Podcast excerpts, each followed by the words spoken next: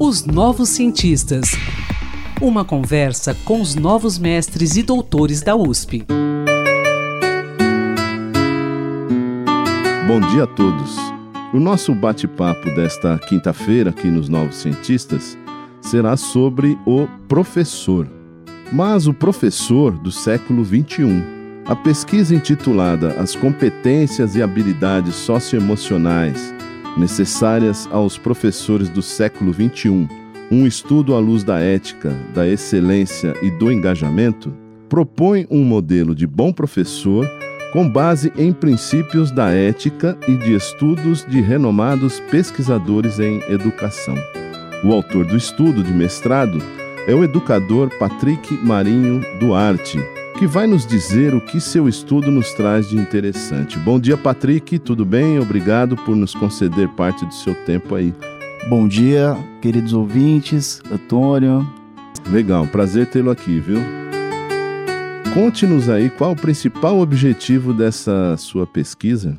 Bom, no início nós estávamos, né, juntamente com o meu orientador, professor Ulisses Araújo, né, estávamos muito inquietos em relação a termos que haviam surgido ainda em 2017, 2018, né, sobre as habilidades socioemocionais. Então, muito se falava, mas pouco se conhecia. Então, nós tínhamos muito é, desse discurso dentro da educação, mas nós tínhamos pouco conhecimento por parte dos professores. E aí surgiu-se a, a, ideia, então, de elaborar um problema de pesquisa que pudesse dar conta de como os professores reagiriam diante dessas situações, né?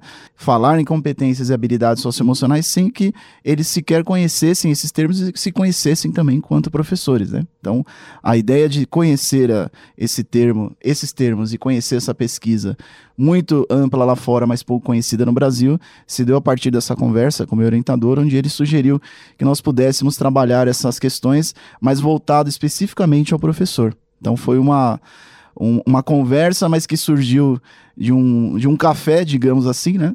Um orientador e de forma muito ampla esse, esse estudo acabou é, dando uma margem muito grande aí de conhecimento, não só para a gente, né, enquanto estudiosos e pesquisadores, mas também para outras pessoas que também estavam muito é, desconhec desconhecedores, né, digamos assim, desses termos em relação a, ao que se falava fora do país e o que se conhecia dentro do Brasil. Legal, Patrick. Café é produtivo esse. Café hein? é muito produtivo. Né? Costumo falar que o relacionamento com o orientador ele tem que ser, né? E aí eu tenho a sorte de, de ter isso com meu professor, professor Ulisses Araújo, que é exatamente esse café muito produtivo e muito é, consistente em relação a produtos acadêmicos, né? Eu digo que no, é, de um e-mail a gente tem orientação, mas acho que um café, uma conversa, surgem assuntos muito mais interessantes. Aliás, eu não informei aqui o, ao ouvinte que essa pesquisa ela foi apresentada lá na Faculdade de Educação, não é isso? Exatamente, isso mesmo. E falando nisso, eu quero que você conta como é que você realizou seu estudo na prática, o início, conclusão também.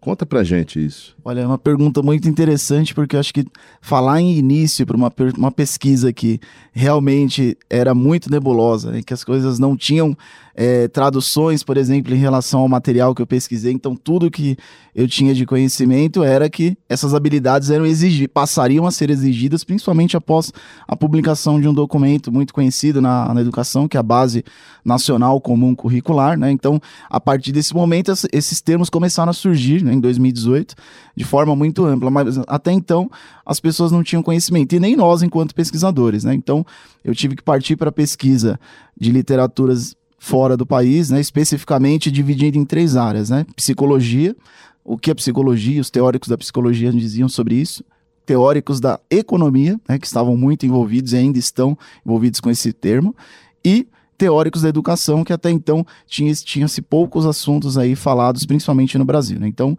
a, o início foi fazer essa divisão e tentar entender o que cada área dizia a respeito. Em algum momento, Patrick, o seu estudo discute a qualidade da formação da docência no Brasil? No meu estudo, nós tivemos pouco espaço para trabalhar especificamente formas, métodos, conteúdos de formação docente. Mas nós temos um espaço onde trabalhar a formação docente, por exemplo, é, inspirada no, nos princípios da ética, da excelência e do engajamento, né, do good work, né, um trabalho reconhecido internacionalmente por professores elaborado por professores como o Gardner, Damon e o Mihaly, né? Três professores pesquisadores muito conhecidos no mundo e que junto, juntos elaboraram esse projeto e que dentro desse projeto se discute o que é o bom trabalho. Então, dentro da minha dissertação, nós falamos um pouco do que é o bom trabalho, o que é essa questão de forma genérica, né, e tra trazemos isso como um, uma pista né, para o futuro, para novas pesquisas, inclusive, do que seria um modelo de um bom professor, né, articulando as competências, habilidades socioemocionais e também esses três princípios. Né.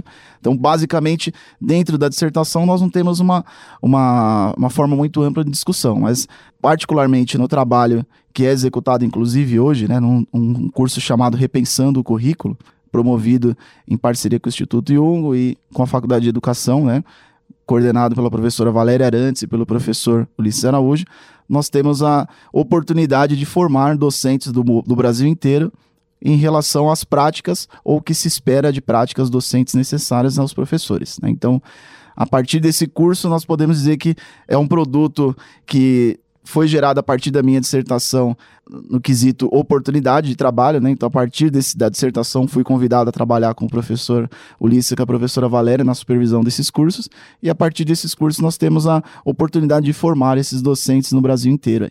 Eu li aqui na abertura, e você também falou de passagem aí, sobre modelo de bom professor. O que vem a ser isso? É um, como eu disse aqui, a sua pesquisa propõe, né?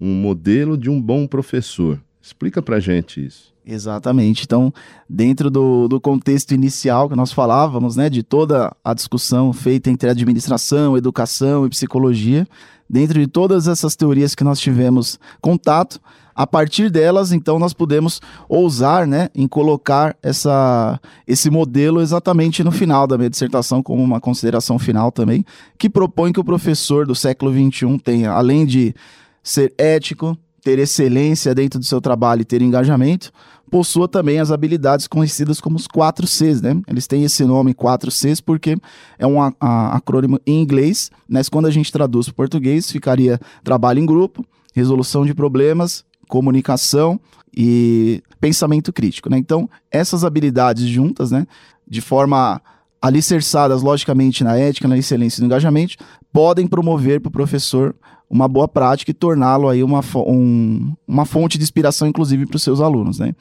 É, é difícil falar para o professor, olha, é, faça o seu aluno desenvolver habilidades socioemocionais, faça com que ele trabalhe bem em grupo, sendo que nem ele mesmo tem essa oportunidade. Então, a, a ideia de, desse modelo de bom professor é exatamente isso: propor que o professor seja uma fonte de inspiração também para os seus alunos. Bom, eu ia te perguntar a respeito desses quatro Cs e você já respondeu.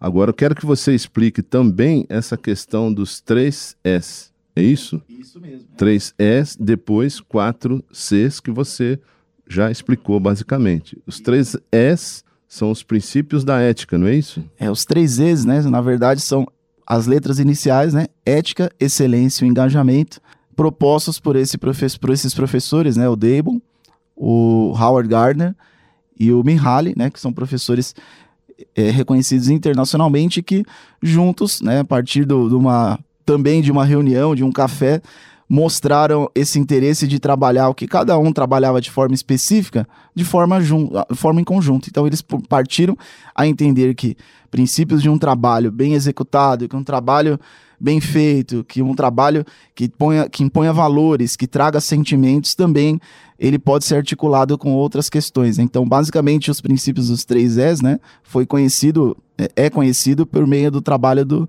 Good Project, né, que é o que a gente chama hoje no Brasil aqui de Good Work, que é um dos braços desse trabalho, né, que também tem é, sido amplamente traduzido né, nas, nas, pesquisas no Brasil, mas que até então ele é, é, é, muito conhecido lá fora, mas no Brasil ele também não tinha essa amplitude toda que passou a ter, a partir principalmente da, da, da visita do professor Ulisses e da professora Valéria, que em 2020 estiveram lá como professores visitantes, né, e, e trouxeram esse trabalho para o Brasil enquanto é, um braço do, de pesquisa do Good Work no Brasil, né?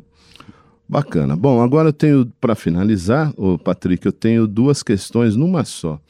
A primeira é que você fale assim, muito rapidamente, as principais conclusões a que você chegou.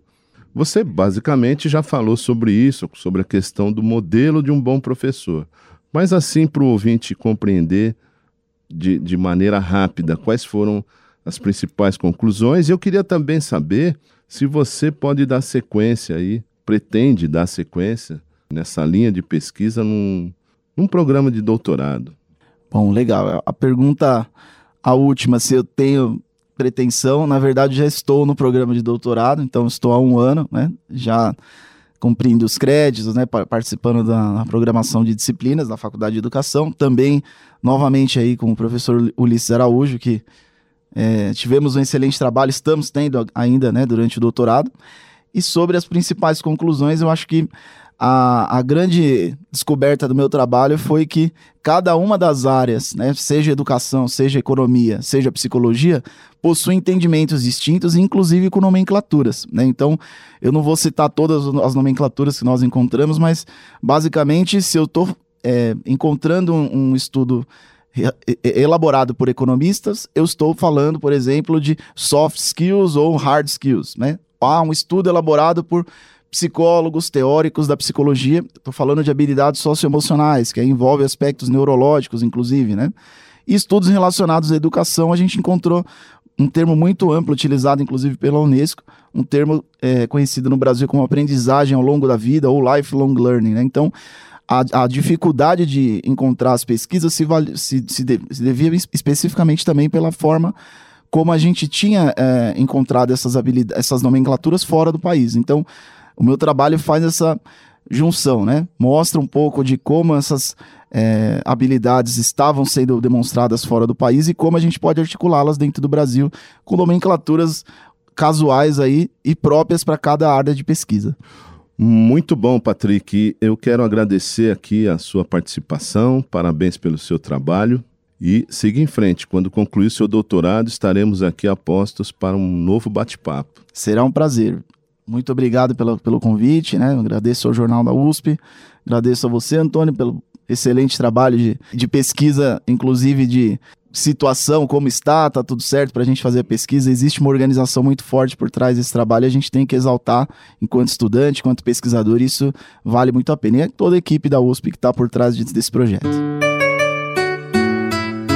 Eu sou Antônio Carlos Quinto e conversei hoje aqui nos Novos Cientistas com o educador Patrick Marinho Duarte, pesquisador da Universidade de São Paulo. Se você quiser falar sobre o seu estudo, sua pesquisa, envie-nos um e-mail para ouvinte@usp.br. Um bom dia a todos e até a próxima quinta-feira. Pesquisas e inovações. Uma conversa com os novos mestres e doutores da USP, os novos cientistas.